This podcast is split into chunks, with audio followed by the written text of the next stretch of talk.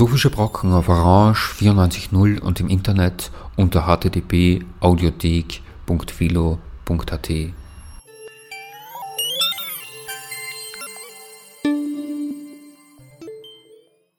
Einen schönen guten Nachmittag und herzlich willkommen zu den Philosophischen Brocken.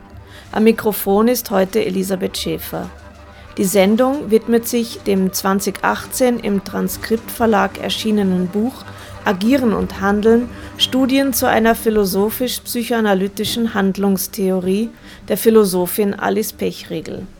In einem ersten Teil der Sendung wird dieser Band vorgestellt. Im zweiten und längeren Teil der Sendung hören wir O-Töne aus dem beinahe gleichnamigen Vortrag, den Alice Pechriegel am Montag, den 15.04.2019 im Rahmen der Vortragsreihe der neuen Wiener Gruppe Lacan-Schule, Sektion Ästhetik-Logik, kuratiert von Sophia Panteliado, gehalten hat. Die Veranstaltungsreihe findet im Veneux, die Wien Niederösterreich Winothek in der Piaristengasse in Wien statt. Diesem Umstand sind die Hintergrundgeräusche der O-Töne im zweiten Teil dieser Sendung, also das Klingen einiger Weingläser, geschuldet. Ich habe der heutigen Sendung den Titel Das freie Zirkulieren des Wortes gegeben. Dieser Titel stellt zum einen ein Zitat aus der Diskussion nach Alice Pechregels Vortrag dar, in dem das Verhältnis von Agieren und Handeln ihrer Lesart nach präzisiert wurde. Zum anderen kündigt dieser Titel auch etwas vom Stil des Vortrages an, aus dem ich die O-Töne präsentiere ein freigehaltener Vortrag, der sich ausdrücklich einem Philosophieren, einem Denken verschrieben hat, das sich der Präzision sprachlicher Begriffsgefüge auf der einen Seite und der Kraft des Imaginären und der Dichte der Poetik auf der anderen Seite widmet. In ihrem Buch schreibt Alice Pechriegel auf Seite 31 Folgendes zu ihrem Denkweg, ihrer Methode. Ich zitiere. Mein methodologischer Ausgangspunkt ist der eines schon seit Jahren in Gang gesetzten chiasmatischen Work in Progress, das Begriffspaare als Spannungsfelder erarbeitet, um aus ihnen neue Begriffsgefüge und Begriffe herauszuarbeiten die vorliegende Arbeit ist angesiedelt zwischen dem Kantschen Erschließen der Bedingungen der Möglichkeit von Handeln, den damit verbundenen Erfahrungen und Erfahrungsbegriffen und schließlich der Theoretisierung der Praxis vermittels freier Assoziation und ihrer sekundären begriffssystematischen Bearbeitung. Zitat Ende mit dieser Arbeit an Stil und Methode wendet sich Pechregel auch gegen eine zunehmende Technobürokratisierung der Wissenschaft und wie sie schreibt, leider auch der Philosophie. Ich zitiere ein weiteres Mal. Ich denke begriffen zu haben, dass Denken im Hinblick auf die jede Bestimmung umgebende und durchdringende Unbestimmbarkeit im experimentellen und offenen Zusammenwirken von Philosophie und Kunst, von Recherche und Experiment, von Systematik und freier Assoziation sich am konsistentesten zu verwirklichen vermag. Zitat Ende. Das freie Zirkulieren des Wortes deutet auch auf die Arbeit an der Durchlässigkeit der Grenze von Agieren und Handeln hin, die Pechriegel anregen und sowohl für das psychoanalytische als auch für das kulturelle und politische Feld intensiviert sehen will. Es geht ihr um eine produktive Oszillation, die sich aus der Spannung zwischen Agieren in einem psychoanalytischen Sinn und Handeln in einem politischen Sinn ergibt. So endet sie ihren Vortrag mit dem Appell, ich zitiere, wo wir handeln, sollten wir dem Agieren Raum geben. Und wo wir agieren, können wir auch mit dem Handeln einsetzen. Zitat Ende. Es geht ihr also darum, das Agieren für das Handeln fruchtbar zu machen, es nicht allein als etwas zu sehen, das es zu vermeiden oder gar auszumerzen gilt. Aus psychoanalytischer Perspektive agieren wir ständig. Das Agieren ist auch in der Improvisation am Werk. Die Sendung wird daher gerahmt und unterbrochen von Daniel Palardi Rogers und Joël Leandres Stück Les Tricoteuses. Zwei Jazzmusikerinnen also, die sich den, mit den Verstrickungen und den Freiheiten des Improvisierens besonders gut auskennen. Teil 1 der heutigen Sendung zum Buch Agieren und Handeln. In Agieren und Handeln fragt Pechriegel nach Aspekten des Handelns, die sich aus der Spannung zwischen Agieren in einem psychoanalytischen Sinn und Handeln in einem politischen Sinn ergeben. Agieren in einem psychoanalytischen Sinn bezeichnet ein Tun, das sich seiner Motive und Ziele nicht bewusst ist, beziehungsweise als hysterisches oder neurotisches etwas erreichen zu wollen vorgibt, um schließlich jedoch ganz andere unbewusste und in das derzeitige Bewusstsein nicht einzulassende Wunschziele zu verwirklichen. Demgegenüber steht am anderen Ende des Spektrums ein bewusstes, abwägendes und wirklichkeitsveränderndes bzw. gestaltendes Beraten, Entscheiden und Umsetzen, das wir als explizite Politik charakterisieren und das in dieser Weise mit der athenischen Demokratie zu sein und reflektiert zu werden begann. Dem Spannungsfeld von Agieren und Handeln antwortet Pechregel in ihrem Buch mit einem anderen Spannungsfeld, nämlich dem von Philosophie und Psychoanalyse, genauer Gruppenpsychoanalyse. In ihrem Vortrag nennt sie die Verbindung von Philosophie und Psychoanalyse als sehr komplex und schwierig, da es sich um zwei äußerst differente Register des Zugangs zu jedoch bisweilen ähnlich gelagerten Fragen handelt. Die Psychoanalyse hat zudem noch keine explizite Handlungstheorie, doch ihre Erkenntnisse, ihre Theorien sind für eine solche, sei sie nun philosophisch oder kultur- oder sozialwissenschaftlich verfasst, unumgänglich. Psyche und Soma und das Unbewusste sind zwar auch strukturiert wie eine Sprache, aber eben nicht nur. Die Psychoanalyse erforscht die Triebe nicht nur an der Schnittstelle von Psyche und Soma, sie entschlüsselt die Symptome und die Gesten des Verdrängten, des Abgespaltenen oder Verworfenen, sowohl in ihren psychischen als auch in ihren somatischen Manifestationen.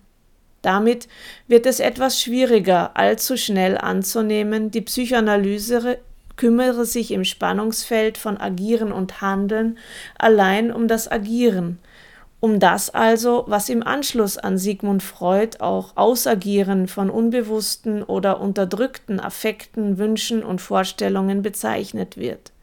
Agieren ist schon bei Freud im Rahmen der Übertragung angesiedelt. Agieren entgrenzt sich also bereits in sich selbst, es weist über sich selbst, über es selbst hinaus, im Feld der Übertragung. Pechregel intensiviert diese Bewegung der Entgrenzung des Begriffs des Agierens jedoch noch weiter, indem sie das Agieren selbst aus dem psychoanalytischen Geschehen der Übertragung in der Analyse hinaus entgrenzt und öffnet hin auf eine philosophische oder politische Handlungstheorie. Handeln in einem philosophischen Sinn ist das bewusste Tun im Sinne der Deliberatio, das heißt des mit anderen und auch des mit sich selbst zu Rate gehens. Die Verknüpfung und Entgrenzung beider Begriffe kommt der Figur eines Chiasmas sehr nahe, für Pechregels Denken eine zentrale Figur. Zugleich jedoch verdichten sich das Verhältnis von Handeln und Agieren auch zu einer anderen Figur. Das reine Handeln, ein Begriff, den Pechriegel in Rekurs auf Kant aufgreift, stellt sich bisweilen wie ein Kristall dar, der umgeben ist von den wechselnden Einflüssen des Lichts um ihn herum, das Agieren.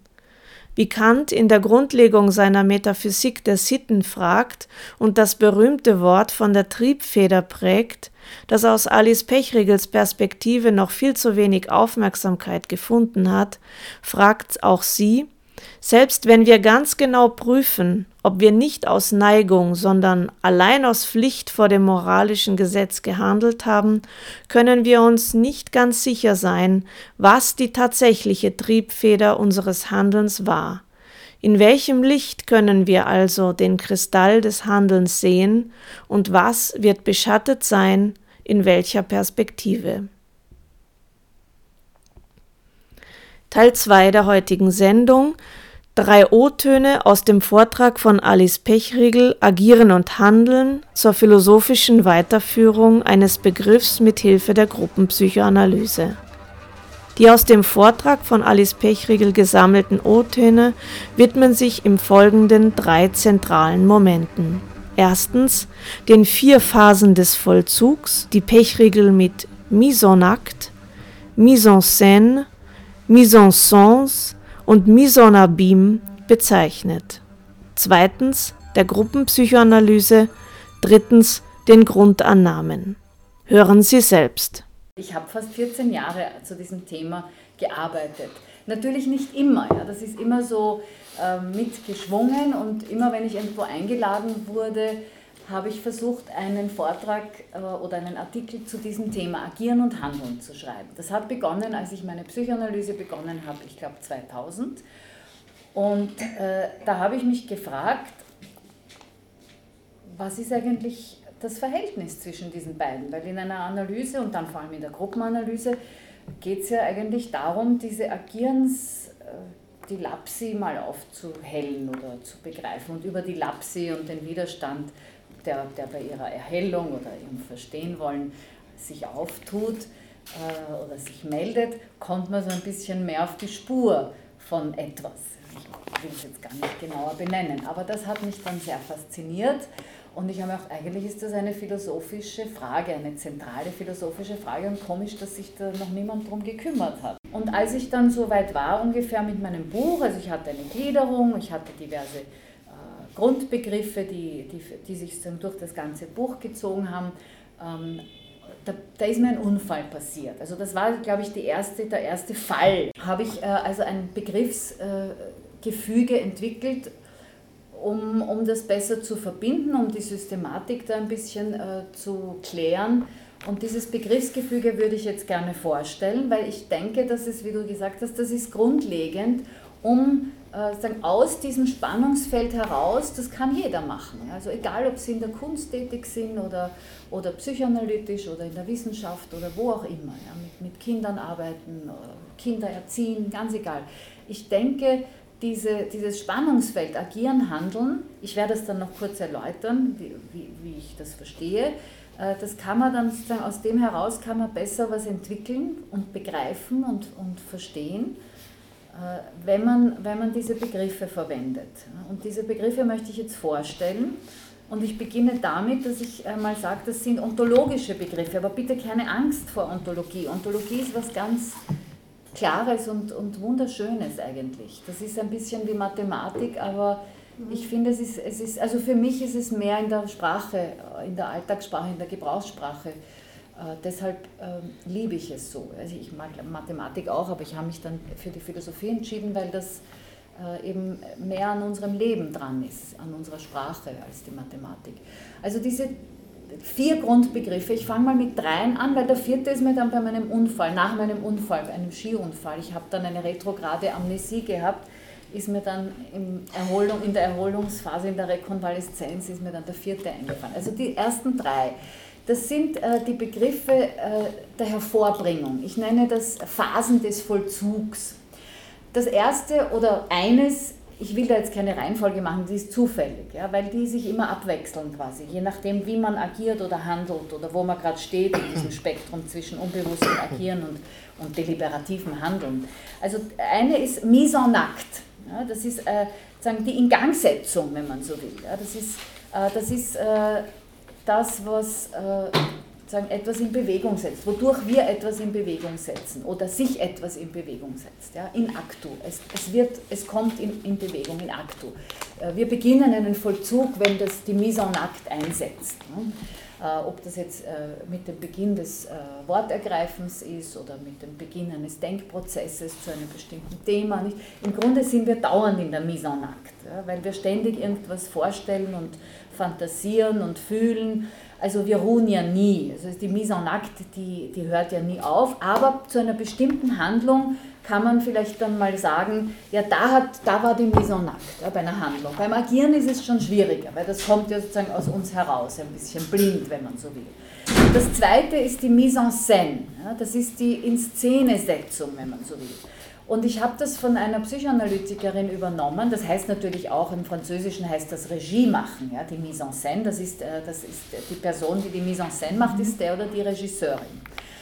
Also Mise en scène, das habe ich von der Psychoanalytikerin Pierre Olanier übernommen. Die spricht sehr oft äh, in, in Bezug auf die Psyche, also Psyche, Psyche aus der Sicht der Psychoanalyse, von Mise en scène et en sens.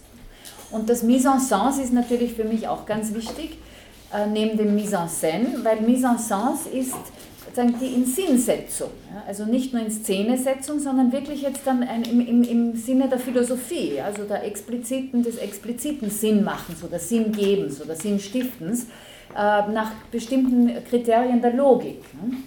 Egal jetzt welche Logik, formale Logik, Hegelsche, dialektische Logik, ist jetzt aristotelische Logik. Äh, aber irgendwie soll das dicht sein, möglichst dicht. Also Sinn hat was mit Dichte zu tun, ja, wenn man etwas sagen, oder mathematische Logik, nicht? das ist, äh, ist natürlich die, die vollkommenste, ähm, weil sie, weil sie hoch, hochgradig abstrakt ist und, und sehr genau und, und sozusagen am meisten mit äh, diskreten Entitäten zu tun hat, auch nicht nur natürlich, auch dort flieht es manchmal nach allen Seiten, aber die Mise en Sens äh, hat etwas mit Logik zu tun, mit Sinn machen nach den Kriterien einer Wachbewusstseinslogik, wenn man so will. Äh, und dann habe ich äh, eben im Grunde eher aus Zufall, wo, obwohl ich weiß nicht, Zufall ist, ein blödes Wort. Ich bin da so herumgelegen und habe mich erholen müssen nach diesem Skiunfall und habe mir gedacht, was fehlt? Da fehlt noch was bei meinem Begriffsgefüge. Weil ich wollte mich ja auch irgendwie vom Aristoteles abheben mit meiner sogenannten Prozessontologie. Das ist ein Wort, das ich vom äh, Whitehead habe. Also was, äh, was fehlt da? Und dann ist mir der, mein Fall eingefallen. Ja? Also was fehlt da? Mein Fall ist mir eingefallen und dann habe ich die Mise en Abîme. Also das ist eigentlich, äh, kommt das aus der Literaturwissenschaft. Äh, das bezeichnet die Negativität in jedem Vollzug, in jeder Hervorbringungs- äh, Ontologie. In jedem Hervorbringungsprozess gibt es sozusagen eine negative Seite, die Negativität, also bei Hegel. Äh, das, das führt dazu, dass eine Form äh, verschwindet, dass etwas zerfällt, dass das Sinngefüge zerfällt. Und das ist etwas ganz Wesentliches, wenn man Gruppenpsychoanalyse macht, weil es, es entstehen ständig Figuren, Formen, Sinnzusammenhänge, die wir hervorbringen in einer Gruppe wenn wir über uns sprechen, über das, was wir hier erleben. Und dann gibt es irgendein Ereignis, ein affektives, das, wo, wofür die Gruppe äh, dann plötzlich äh, das Vorige fallen lässt, ja, das Vorige versinkt ja, oder es wird etwas zerstört ja, durch, äh, ein, durch eine andere Art zu sprechen, zu fantasieren, also ein Wechsel bedingt immer auch eine Mise en Abîme. Das kommt aus der Literaturwissenschaft, warum das, das heißt dort eigentlich so eine schlechte Unendlichkeit. Die Szene in der Szene in der Szene, wenn Sie sich vorstellen, zwei Spiegel, die so gegeneinander gestellt werden, wo das dann ins Unendliche geht. Und äh, das, das meine ich aber jetzt, ich meine nicht nur das, ja, also ich, das, das ist jetzt der Ausdruck, der, der Terminus technicus.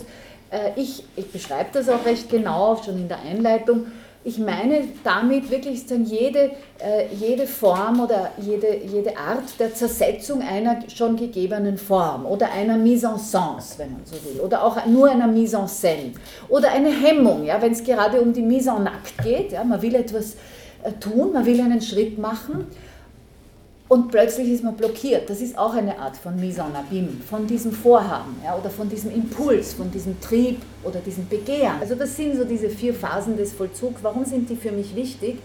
Äh, die sind wichtig, weil erstens einmal habe ich was für mich Sinnvolleres gebraucht als die herkömmliche aristotelische, ähm, die, die, die Ursachenlogik, wenn man so will, oder Ontologie äh, der von Eidos, also Formursache, äh, Energia, Wirkursache, äh, Stoffursache und Zweckursache, also Telos. Weil das, das ist natürlich genial, das kann man immer, immer brauchen. Ich will das überhaupt nicht ersetzen oder so, aber ich, ich wollte was anderes dazu tun, weil da fehlt ein bisschen die Negativität, obwohl er sich natürlich mit dem Entstehen und Vergehen immer damit auch beschäftigt hat aber er hat dem nicht meines Erachtens hinreichend Platz eingeräumt.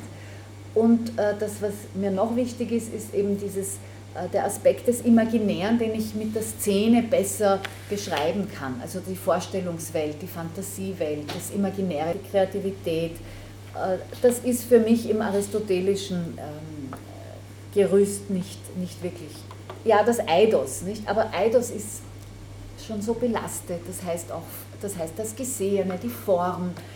Ich habe es mit Formursache gerade übersetzt. Das ist, das ist halt die übliche Übersetzung. Man kann das auch Gestalt nennen, das ist mir eigentlich lieber, diese, diese mhm. Übersetzung. Und so weiter. Also Mise en scène, da ist sozusagen die Mise, also die, dieses, äh, die Tätigkeit schon drinnen. Und es geht mir nicht um Ursachen, das ist auch ganz wichtig, oder um Kausalitätsprinzipien. Das ist nicht mein Zugang. Mein Zugang ist äh, ein dynamischerer, deshalb gefällt mir dieser Begriff vom Whitehead, der Prozessontologie. Oder, äh, mir geht es darum, wie was eben, was auch bei, bei Aristoteles ja vorkommt. Also wie entstehen und vergehen die Gestalten oder die Dinge oder die äh, Verhältnisse und die Figurationen der Macht zum Beispiel. Das ist etwas, was mich äh, besonders interessiert in diesem Buch. Wenn man sich ansieht, äh, wie Agieren und Handeln miteinander verwoben sind.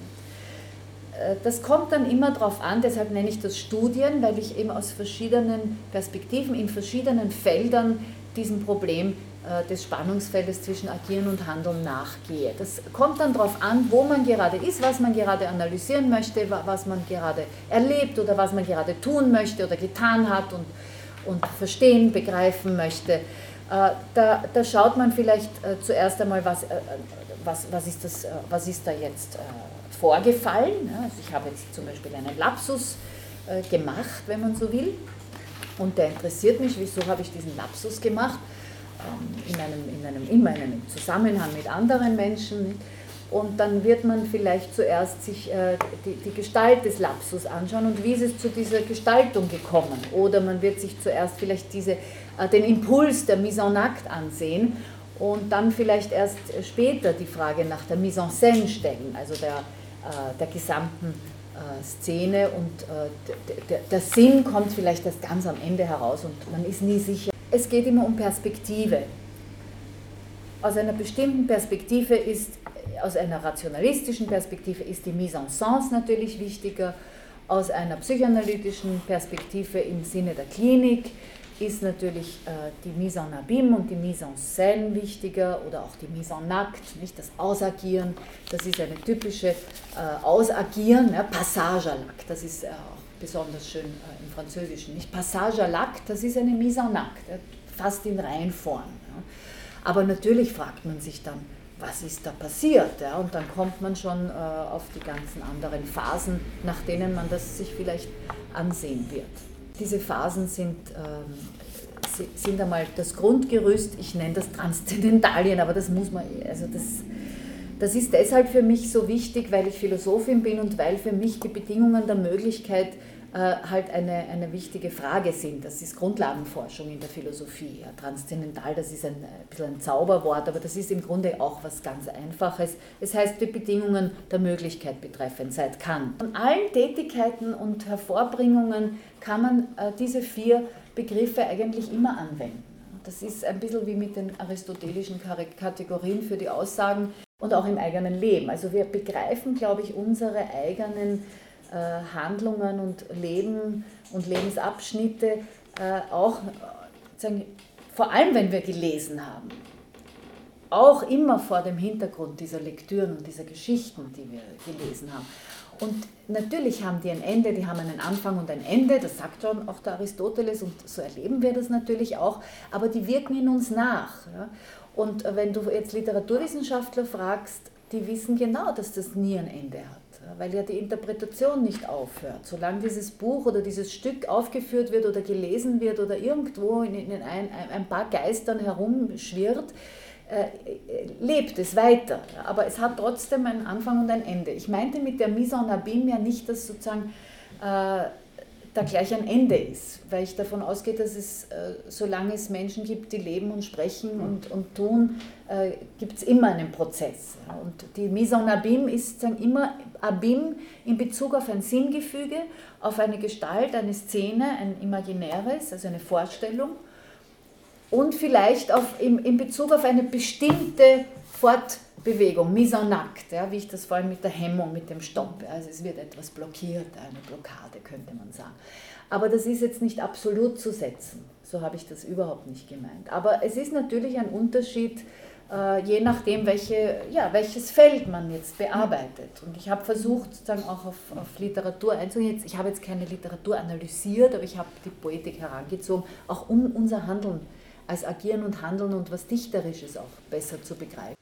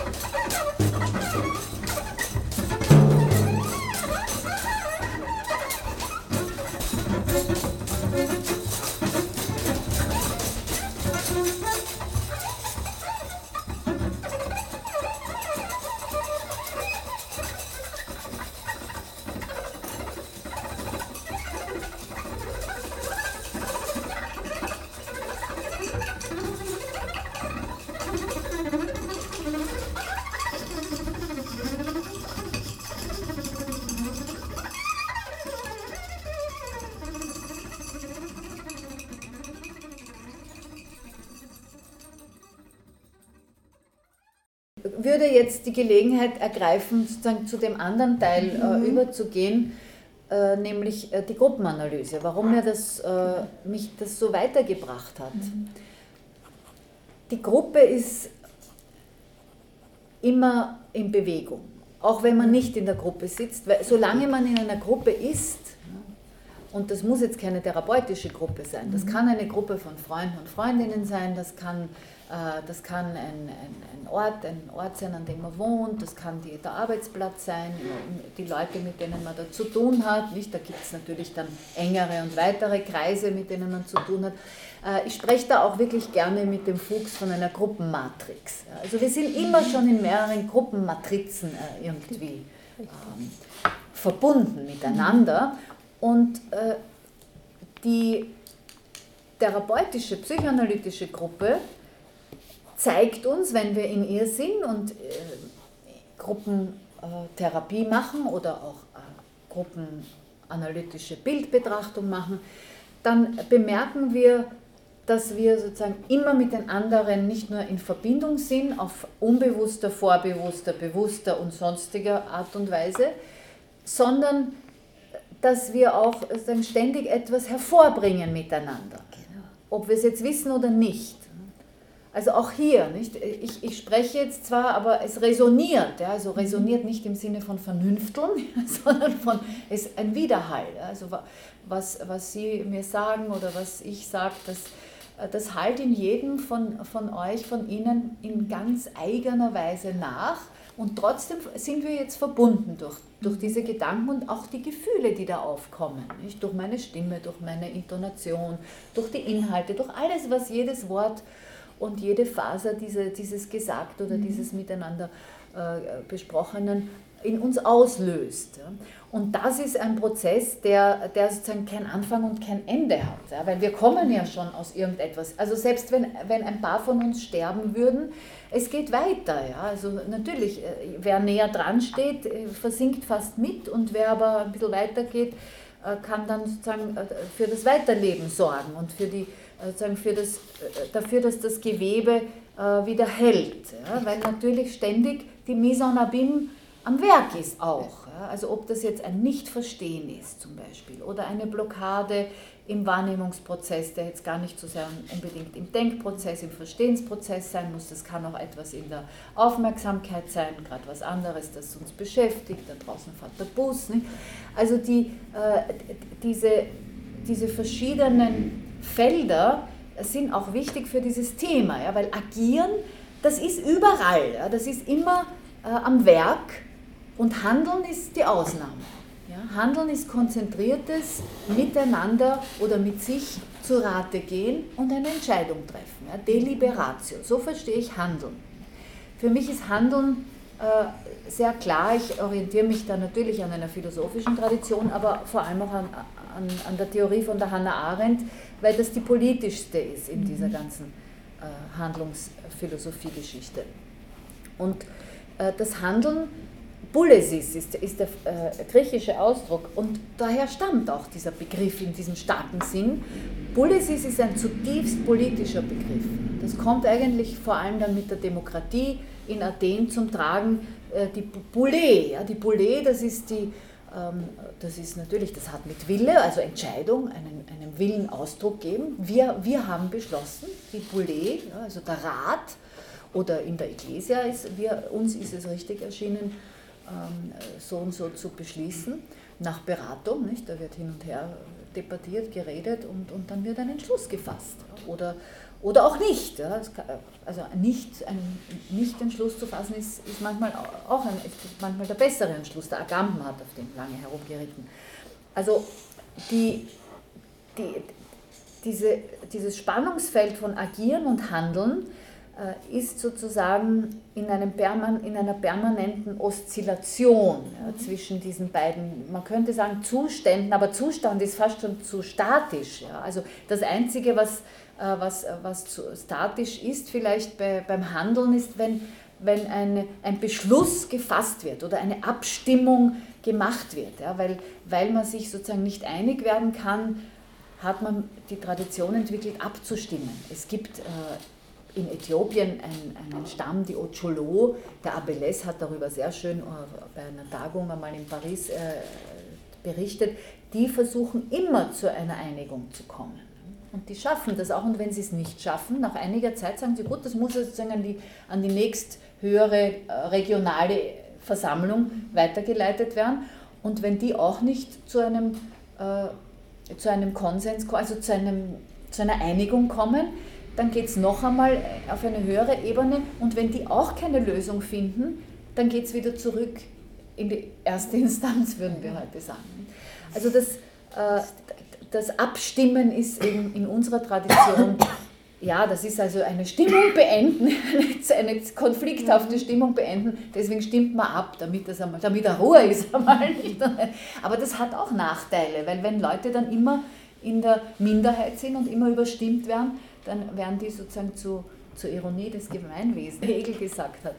Also äh, das ist jetzt nur ein Aspekt, der das Handeln betrifft, wo man wirklich hauptsächlich bewusst handelt. Aber auch in, in diesen Momenten, wo man bewusst eine Entscheidung trifft, sei es allein mit sich, ist man ja immer mehrere auch. Man hat ja mehrere Stimmen und Instanzen, wie wir wissen, seit Freud. Äh, wenn man handelt, ist man auch immer auch getrieben. Äh, bewegt von allen möglichen ähm, unbewussten, vorbewussten äh, Affektvorstellungen, Wunsch, Ebenen und, und, und, Impulsen, wenn man so will.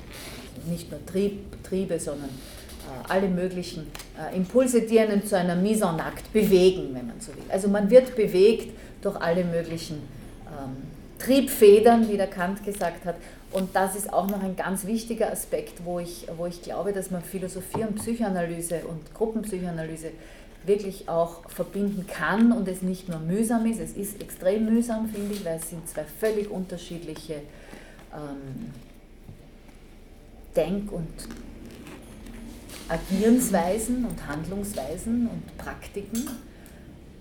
Aber ich denke, dass, dass hier mit der Triebfeder und mit Kant eine sehr, sehr schöne Verbindung ist. Der Kant hat in seiner Grundlegung zur Metaphysik der Sitten äh, darauf aufmerksam gemacht, dass wir, selbst wenn wir nach genauer Prüfung alles abgrasen, um feststellen zu wollen, ob eine Handlung sozusagen rein im Sinne der reinen praktischen Vernunft ist, das heißt pflichtgem also pflichtgemäß im Sinne des moralischen Gesetzes der Freiheit, handle nach der Maxime und so weiter, äh, also selbst wenn wir das ganz genau und minutiös prüfen, und wirklich sicher zu sein glauben, dass wir nicht aus Neigung, sondern nur aus Pflicht gegenüber dem moralischen Gesetz der Freiheit gehandelt haben, wir, wir können uns niemals sicher sein, weil wir nicht in alle geheimen Triebfedern, die uns bewegen, Einblick haben. Das, das hat er geschrieben und auf das ist nie mehr eingegangen. Also ich kenne eigentlich keine Abhandlung zu diesem Thema.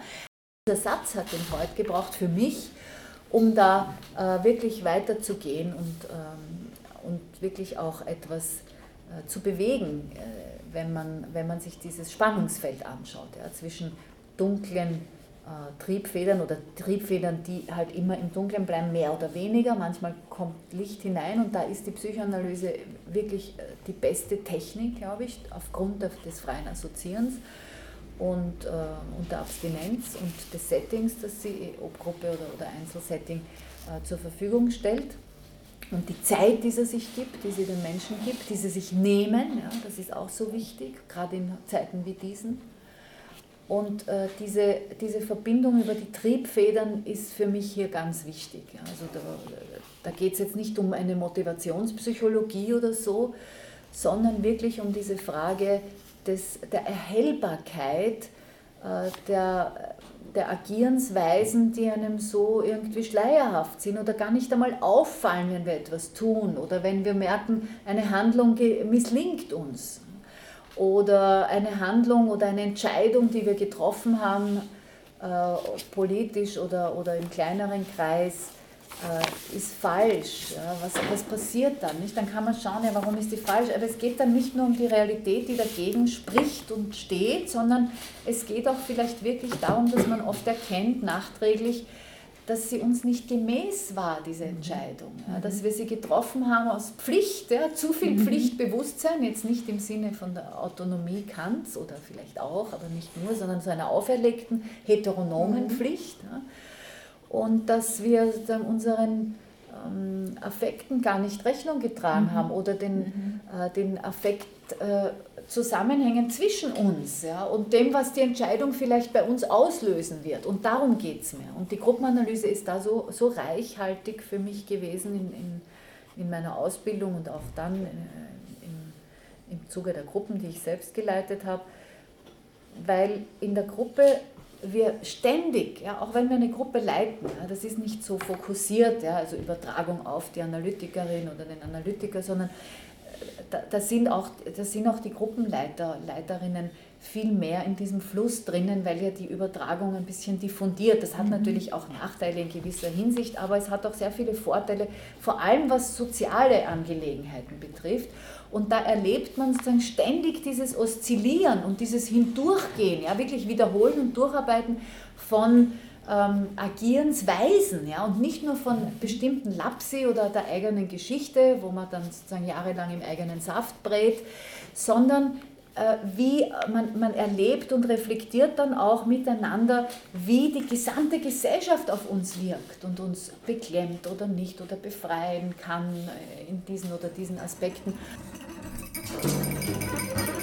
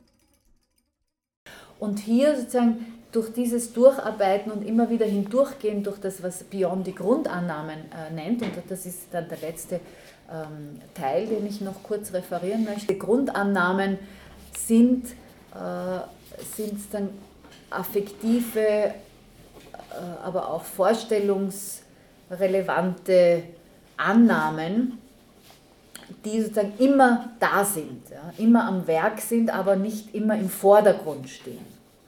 Also äh, ich, ich werde das ganz kurz erläutern und dann kurz sagen, warum das für, für dieses Buch und für dieses Thema wichtig ist. Diese Grundannahmen äh, die Bion in seiner Arbeit mit Gruppen, er hat das im Zweiten Weltkrieg erfunden, weil er nicht die Kraft und die Zeit hatte, mit den Leuten äh, im Kriegsfeld äh, einzeln zu arbeiten. Also es war eigentlich eher eine ökonomische Überlegung, warum er das erfunden hat. Er ist dann auch davon wieder abgegangen, im Gegensatz zum Fuchs, von dem ich den Matrix, Gruppenmatrix-Begriff übernehme. Bion hat auch einen, aber den finde ich nicht so, so, so spannend. Und Björn hat wirklich diese geniale Idee gehabt oder diese Beobachtung gemacht, dass in einer Gruppe, in einem Gruppenprozess, äh, er hat drei Grundannahmen äh, eruiert, wenn man so will, festgemacht oder herausgearbeitet, nach denen die Gruppe vorstellt und agiert, würde ich jetzt sagen. Er hat das nicht so gesagt. Und diese drei Grundannahmen sind äh, verbunden mit äh, dem Unbewussten und mit äh, der sagen, dem Stadion, wenn man so will, ja, in dem sich die äh, Gruppe hauptsächlich gerade befindet. Ja. Also entwicklungspsychologisch mhm. gesprochen. Und die erste ist die Grundannahme der Abhängigkeit. Und er, mhm. er beschreibt das, es ist wirklich sehr, sehr feinsinnig beobachtet.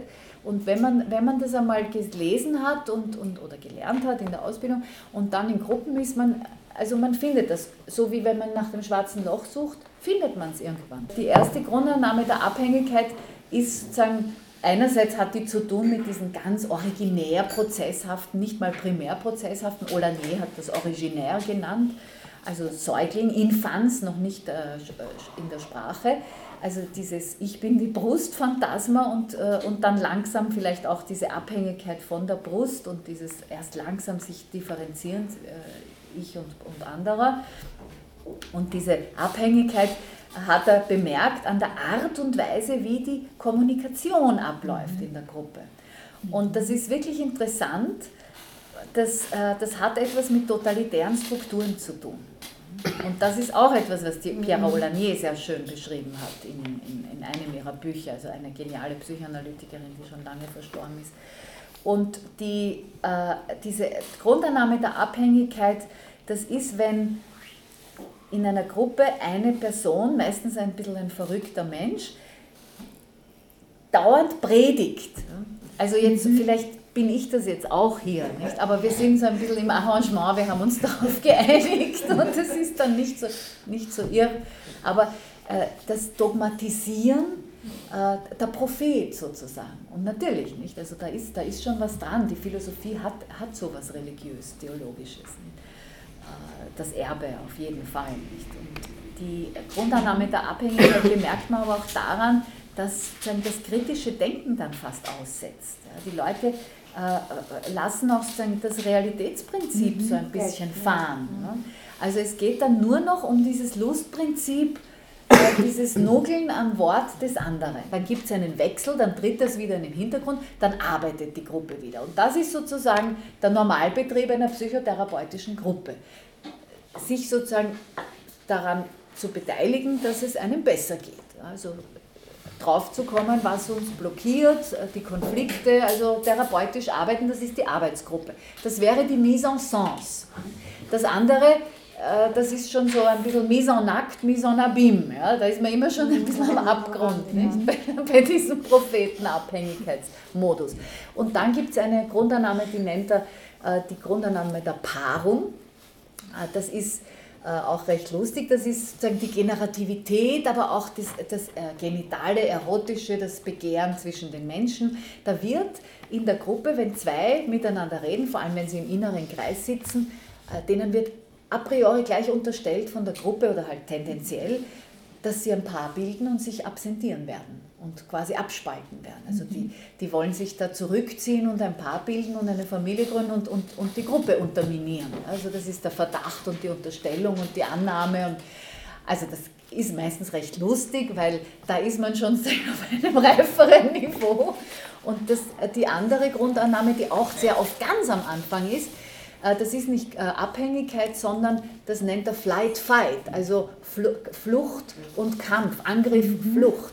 Und das ist äh, äh, auch so, also das ist schon mehr ähm, in, die, in die Mise en Acte hinein, äh, aber da ist die Paranoia stark im Vordergrund als soziales Phänomen. Das findet man eigentlich hauptsächlich in größeren Gruppen. In kleineren ist das nicht so gut zu bemerken mhm. wie in Großgruppen. Äh, vor allem am Beginn, wenn die Leute noch große Angst voreinander haben. Sie kennen sich nicht. Da sind, weiß ich, 70, 80 Leute, nicht? wenn man in Alterssee so eine Gruppe macht. Und die, die kennen sich nicht und manche kriegen dann extreme Angst und schweigen total. Also die sind nur im Fluchtmodus. Und andere, äh, die werfen dann so Brocken hinein und ziehen sich wieder zurück, weil das ist unverfänglich. Also das ist tatsächlich auch so ein Modus äh, in der Paranoia. Das kann man schön beobachten bei, bei paranoiden Menschen. Äh, die, die werfen auch so Brocken oder fragmentieren ja, das Denken, wenn das Denken zerfällt. Ja. Das ist, hat auch den Sinn, dass man sozusagen, dass alles fragmentiert ist, weil dann ist man nicht mehr so als Fläche oder als Ganzes angreifbar. Also es ist, ist, ist ein Aspekt in der, in der Paranoia.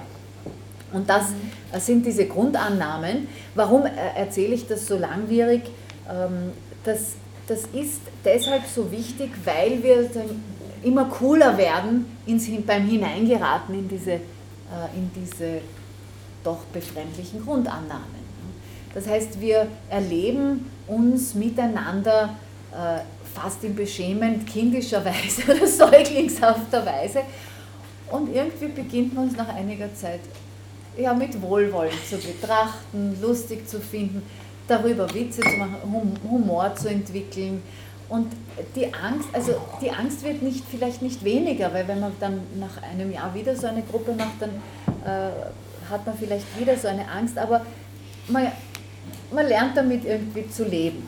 Und ja, vielleicht ist es wie die Philosophie auch nur eine Art, ähm, besser mit diesen Abgründen umzugehen, mit den Ängsten, mit den ähm, Unkontrollierbarkeiten und, und ein bisschen gelassener zu sein, aber viel mehr ist es ja auch nicht. Ja. Ich weiß nicht, ich, ich glaube nicht an die Heilung ja, durch Psychoanalyse oder, oder Gruppenanalyse, aber ich glaube, dass es, dass es uns hilft im Umgang miteinander, mit uns selbst, ja, dass es die Strenge äh, der Gesetze des Über-Ichs, die Wut, äh, irgendwie und auch diese tiefe Traurigkeit, die uns oft äh, so hinunterzieht, wenn wir sie zulassen und nicht gleich in die Wut übergehen, dann äh, hilft es uns, ja, damit umzugehen und äh, miteinander auch nachsichtiger, umsichtiger zu sein und vor allem gegenüber unserem Agieren. Ja, und im, uns dem, dem Agieren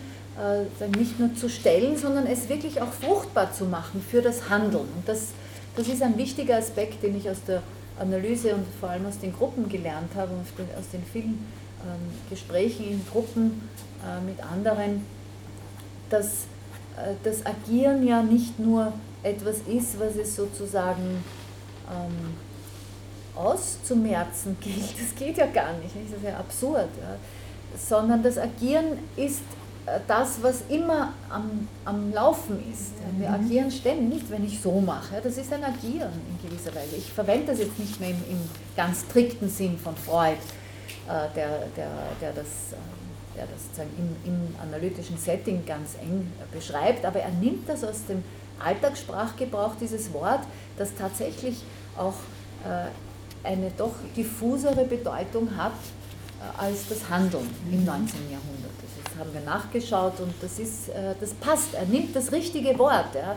Er sagt zwar auch einmal dann handeln, nicht, aber eigentlich, er, er nimmt genau das richtige Wort für diese äh, unbewussten äh, Acting Outs oder das Ausagieren, das Agieren, die Lapsi und so weiter. Also da, wo das Unbewusste äh, stärker Triebfeder ist als das planende, äh, beratende, beratschlagende Bewusstsein äh, einer Gruppe oder, oder eines Einzelnen, der mit sich zu Rate geht. Also wo die Pluralität, dann das Miteinandersprechen äh, ganz zentral ist und eben die, das Wachbewusstsein.